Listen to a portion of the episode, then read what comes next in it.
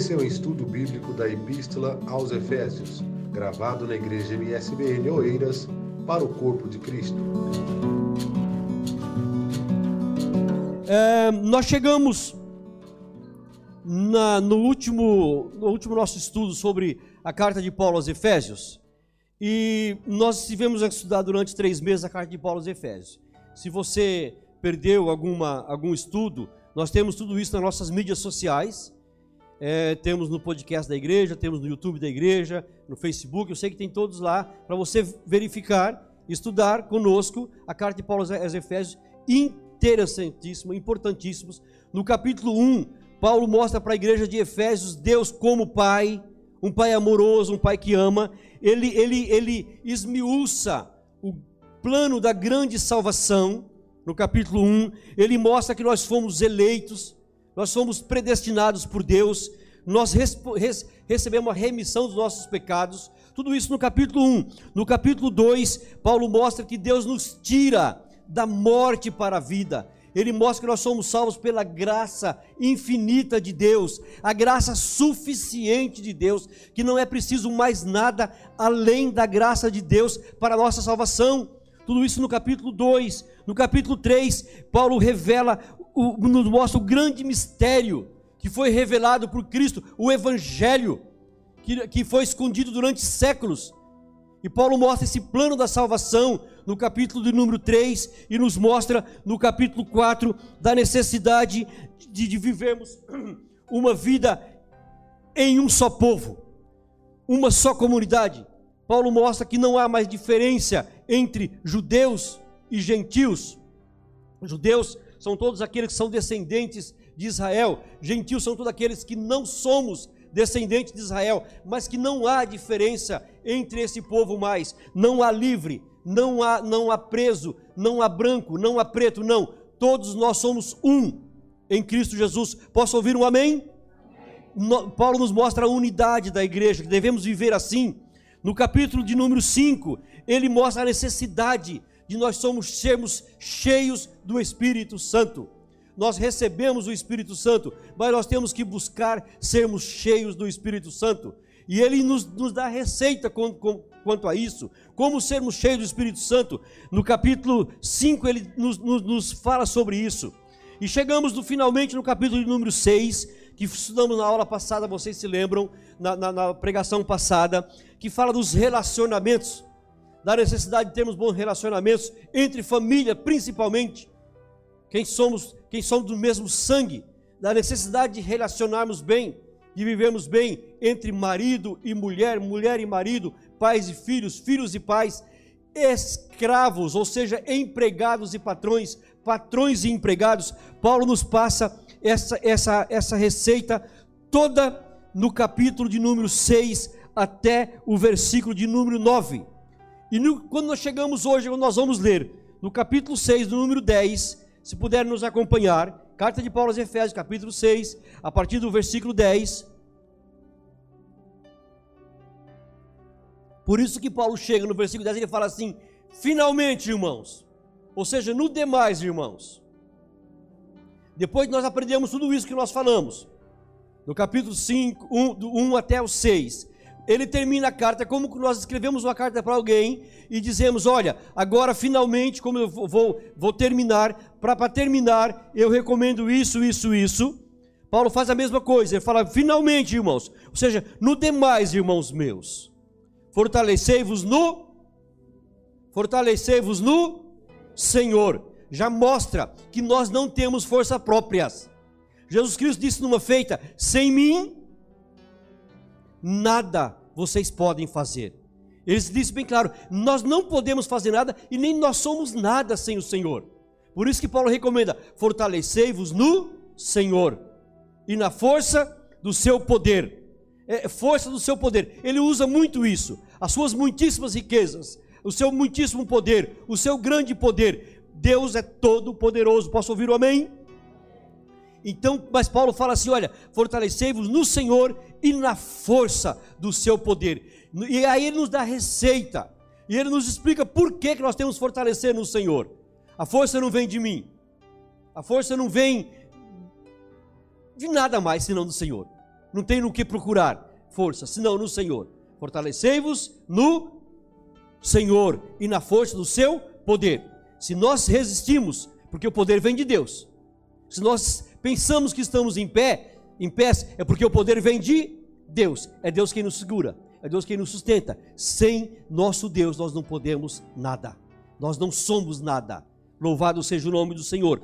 E ele nos dá outra receita no versículo 11 dizendo: "Revestivos de toda a armadura de Deus". Para que que eu tenho que fazer isso, apóstolo Paulo? Para que vocês possam resistir, estar firmes. Mas firmes contra o quê? Contra astutas ciladas do diabo. Veja bem, primeiro, revestimos da armadura de Deus. Cada um de nós temos uma armadura. Mas, mas na frente nós vamos ver como é que nós podemos nos revestir dessa armadura. A, a, a armadura, ela é, cada um tem a sua própria armadura. A armadura que a Valdilene usa não, não serve para mim. A Valdilene ora, a oração da Valdilene, intercessória, ok, mas ela se fortalece na oração. A base aqui de tudo é a oração, viu, irmãos? A base de tudo é a oração. O principal foco aqui é a oração. Sem a oração nós não conseguimos fortalecermos, sermos fortalecidos no Senhor. Lembra de Davi? Quando ele foi lutar contra, contra Golias? O que que Saul fez? Saul tirou a sua armadura e deu para Davi. Serviu? Não, ele falou: Eu não consigo nem andar com isso. Eu quero a minha própria armadura. A armadura dele era diferente de Saul. Era, era uma, uma, uma funda com as pedras. Ok? Lembramos disso? Então, cada um de nós temos a nossa armadura. E outra coisa que aqui nós podemos ver é que o, o diabo, é bem, bem claro aqui, para que vocês resistir, é, enfrentar, estar firmes, estarmos é, é, bem fortes contra as astutas ciladas do diabo. Essas ciladas aqui são estratégias, são é, é, é, armações que vêm para nós. O diabo, ele não faz, não age comigo como ele age com o Alex, como ele age com o Marco. Ele sabe de cada um defeito nosso, do lado nosso mais vulnerável, e aí ele prepara uma cilada de acordo com aquilo que nós somos mais fracos. Você viu, você conhece pessoas que não pode ver nada que, que, que, que não seja dele que ele quer levar. Não consegue resistir. Já outras pessoas, eh, pode ver o que for ali na frente, não, não é meu, eu, é o princípio, não é meu, eu não toco, eu não pego. Então o diabo vai botar situações de acordo com o nosso lado, nosso lado mais vulnerável, a nossa brecha. É por isso que nós não devemos dar brecha. E essa, essa brecha é, é a falta de temor ao Senhor. Ok? O anjo do Senhor acampa ao redor daquele que, que o teme e o livre. Isso é o temor do Senhor. Quando nós deixamos de temer ao Senhor, nós estamos da brecha. Cada um tem a sua vulnerabilidade na área sexual, na área de relacionamento, na área do dinheiro, na área do poder, na área. Cada um tem a sua, na área de intriga, fofoca. Nós já vamos entrar nisso. Então cada um tem a sua, o seu lado é, vulnerável. E o diabo trabalha nisso. Então nós devemos estar é, é, preparados, revestidos das armaduras de Deus para resistirmos, para não cairmos nas ciladas do diabo. E às vezes, irmão, essa cilada do diabo vem de quem nós não esperamos. De quem nós não esperamos. Ele usa pessoas que quem, de quem nós não esperamos. Aí você fala para mim assim, ah, irmão, mas eu sou crente. Eu sou crente há tantos anos. Eu creio que você não é mais crente do que Pedro. Nem eu.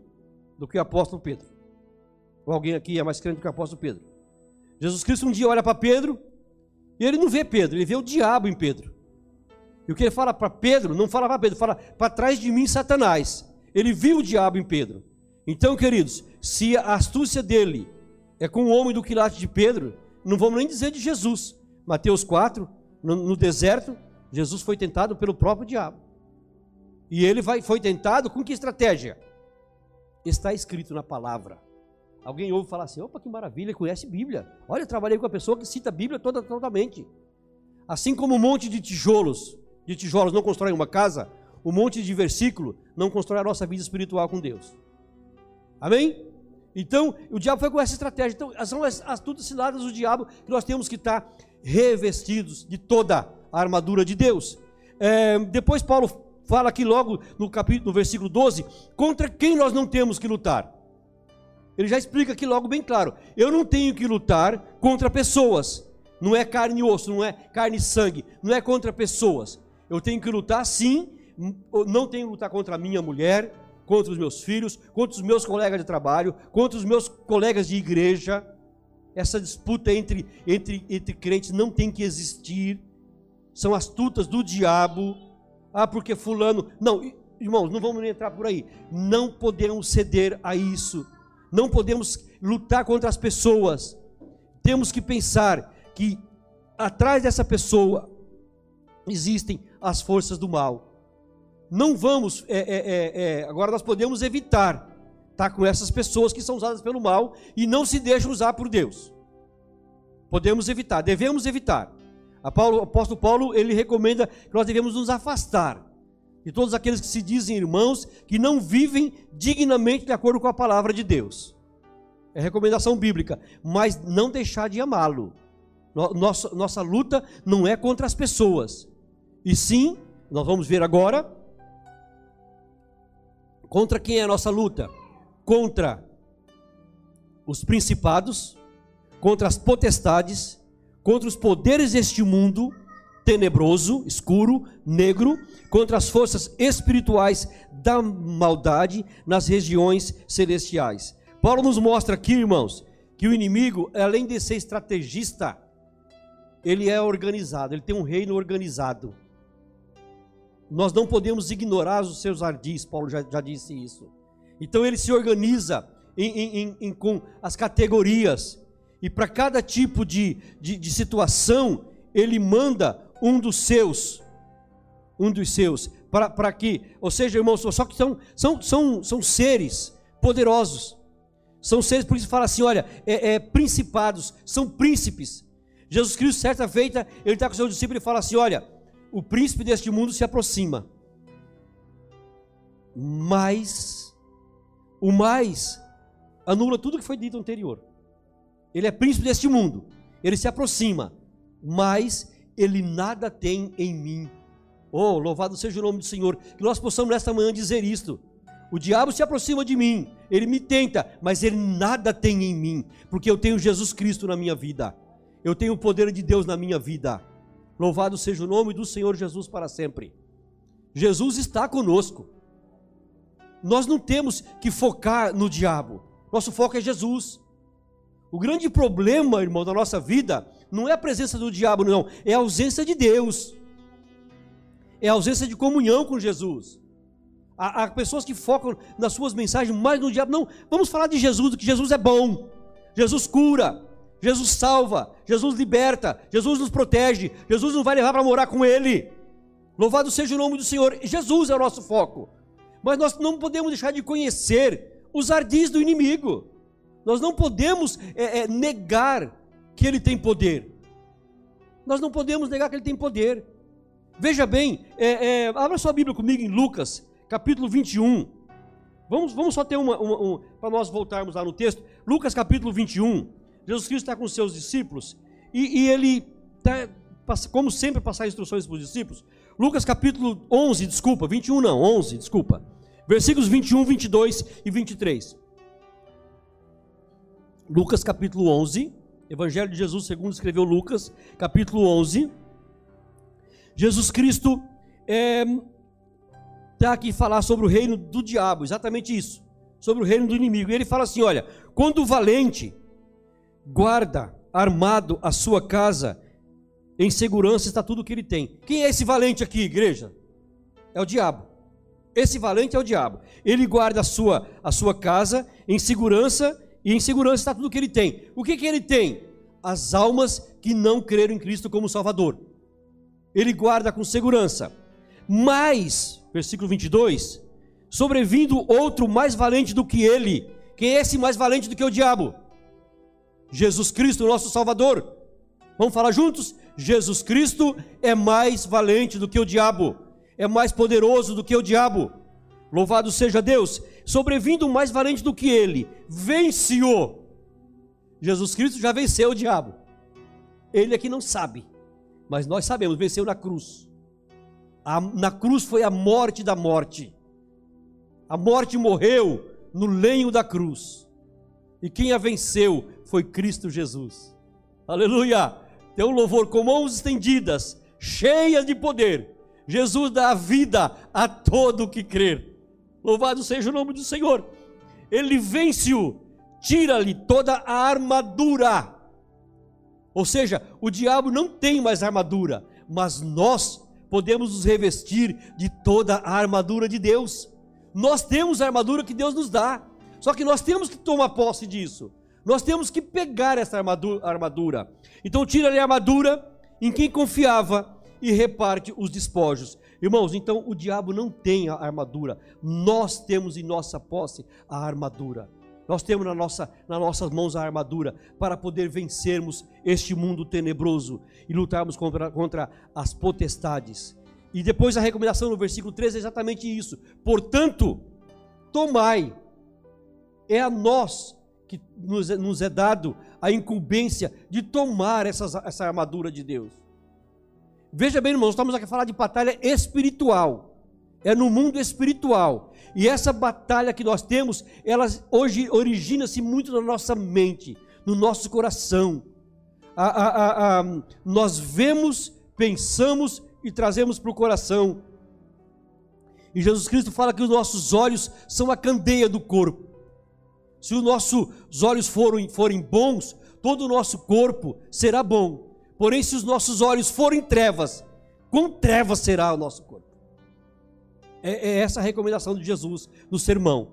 Então vamos voltar aqui à nossa palavra. É, portanto, versículo 13: Tomai toda a armadura de Deus, para que possais resistir. É, é, Gálatas 13, meu filho, é, Gálatas 6, versículo 13: Tomai toda a armadura de Deus, para que possais resistir no dia mal. 6, 13.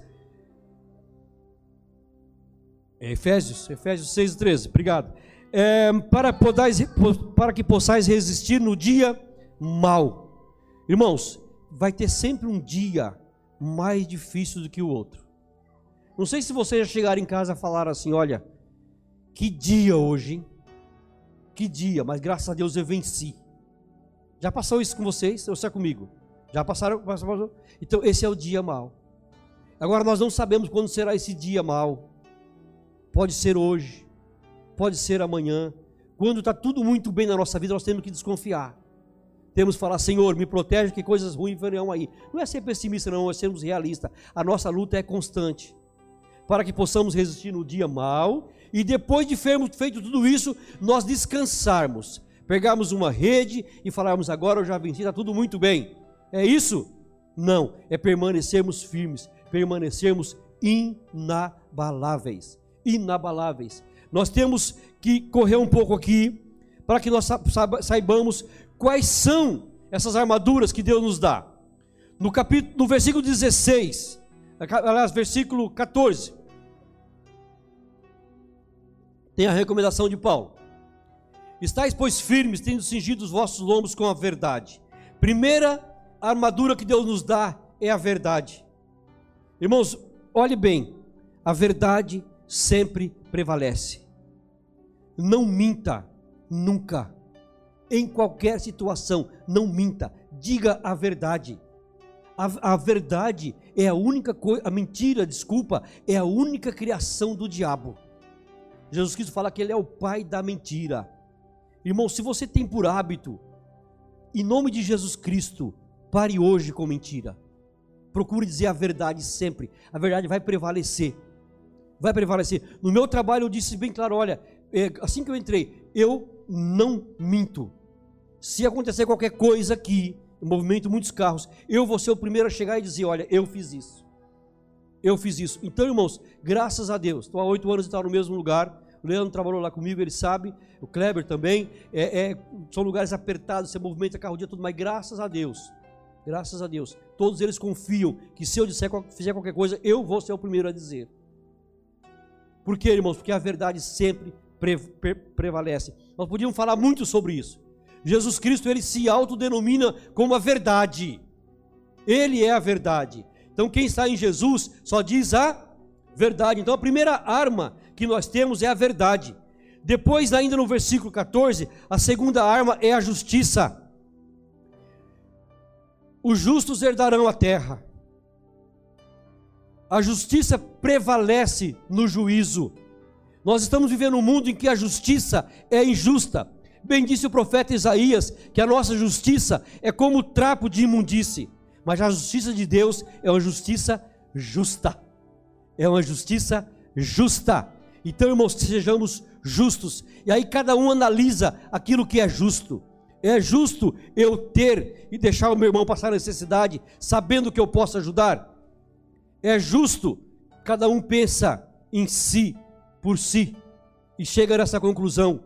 É, é, é, nós, nós temos que correr. Ah, depois, no, no, versículo de número 15, a, a, a terceira arma aqui para nós é a paz. Irmãos, a nós não foi dado em nenhum momento autorização para termos contenda, mas paz. Vivemos em paz. Jesus Cristo é o príncipe da paz. Ele nos diz assim: Olha, a minha paz eu vos dou. Não, vou, não vos dou essa paz como o mundo dá, mas é uma paz verdadeira. Paz não é somente ausência de guerra, é tranquilidade quando tudo vai mal ao seu redor. Tudo vai mal ao seu redor. O mundo está caótico, está em crise, mas você pode desfrutar da paz que Jesus Cristo nos deu. Revistamos-nos da paz, vivamos em paz, primeiro conosco mesmo, conflitos conosco mesmo, repreenda em nome de Jesus. Vamos continuar. Um, o, o, o, terceiro, o outro, outro tópico aqui, outra, outra armadura é a fé. Crentes em Jesus. Sem fé ninguém pode agradar a Deus é impossível agradar a Deus. Nós cantamos pela fé que uma vez me foi dada, para seguir o Cordeiro de Deus, pela graça de Deus enviada. Andarei, encontrarei com o Cordeiro do Senhor.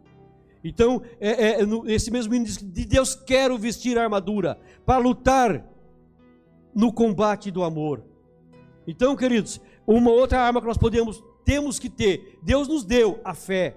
Ah, nós podemos pedir para Deus aumentar a nossa fé, para que nós possamos agradá-lo mais, porque sem fé é impossível agradar a Deus. depois nós temos aqui mais uma outra arma que chama salvação.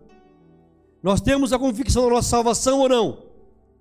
Essa salvação ainda nós não temos ela completa, porque ela vem pela fé e pela, fé, e pela graça sois salvos, não, vão de, não, vem, não vem de vós, é dom de Deus. A, a nossa salvação vai ser revelada, mas nós temos a convicção da nossa salvação, nós temos a certeza da nossa salvação, é mais uma arma que nós podemos ter. Veja bem, irmãos, que não são armas, porque Paulo, aqui nessa situação, ele está preso, e Paulo está preso ao lado de um soldado, Dilson, e o soldado, ele olha para o soldado, aí ele vê o capacete, ele vê a couraça, ele vê o cinto, ele vê os pés e ele começa a comparar a nossa vida com um soldado. O soldado está preparado para toda e qualquer situação, toda e qualquer batalha. E o que ele quer de nós, os crentes, é que estejamos preparados para toda e qualquer situação. Quando nós vamos para é, Gálatas, nós não vamos ler, Gálatas capítulo 5, versículo 19, fala, fala da nossa luta contra as obras da carne. Ok? Ok? Nós já vamos é, é, falar aqui que a outra arma é a palavra de Deus. A outra arma, em seguida, a essa arma da salvação, é, a armadura, é a palavra de Deus. Sem a palavra de Deus nós não podemos nada. A palavra do Senhor é o nosso guia. A palavra do Senhor não é somente o nosso, o nosso guia, mas é lâmpada para os nossos pés. E ela é luz para o nosso caminho. A nossa vida nós não podemos ficar sem a palavra de Deus. Quando Paulo, é, voltando aqui em Gálatas capítulo 5, versículo 19, só para nós terminarmos, é, ele fala das obras da carne que são conhecidas, ele fala de três tipos de, de obras da carne, que são prostituição, impureza e lascívias, que são de caráter sexual, impureza sexual. Depois ele fala sobre é, idolatria e feitiçaria, que fala mesmo do ocultismo do mundo do ocultismo. Veja bem, três de cariz sexual, três de ocultismo, mas no tocante à, nossa mente, coisas que nós não podemos ver, que é fala do relacionamento pessoal, tem oito tipos de obras da carne que nós podemos resistir. Estar preparados para isso, que ninguém vê. Não podemos acusar uma pessoa que fuma, que nós vimos ela fumar. Mas nós mentimos Nós fazemos divisões, fazemos facções, fazemos intrigas, temos invejas, temos ódio, isso ninguém vê, está no nosso coração. Criticamos o irmão que bebe, não estou aqui fazer apologia ao cigarro e à bebida, não, mas coisas visíveis são mais fáceis de nós lutarmos. Então, veja bem, são três de um, dois de outro, mas aqui nós temos oito tipos de, de, de, de, de obras da carne. Vamos lá, é, inimizades, versículo 20. É, nós falamos de dois que são de cariz, é, de ocultismo. É, inimizades, conta comigo, inimizades, porfias, intrigas, ciúmes, iras, pelejas, dissensões, facções e invejas. Depois ele fala de mais duas, que é de cunho é, é, é, é para o nosso corpo, que é bebedice e, e glutonaria. Mas são oito tipos de, de, de obras da carne que nós temos que lutar, que são invisíveis, que são na nossa mente. Que Deus em Cristo nos ajude.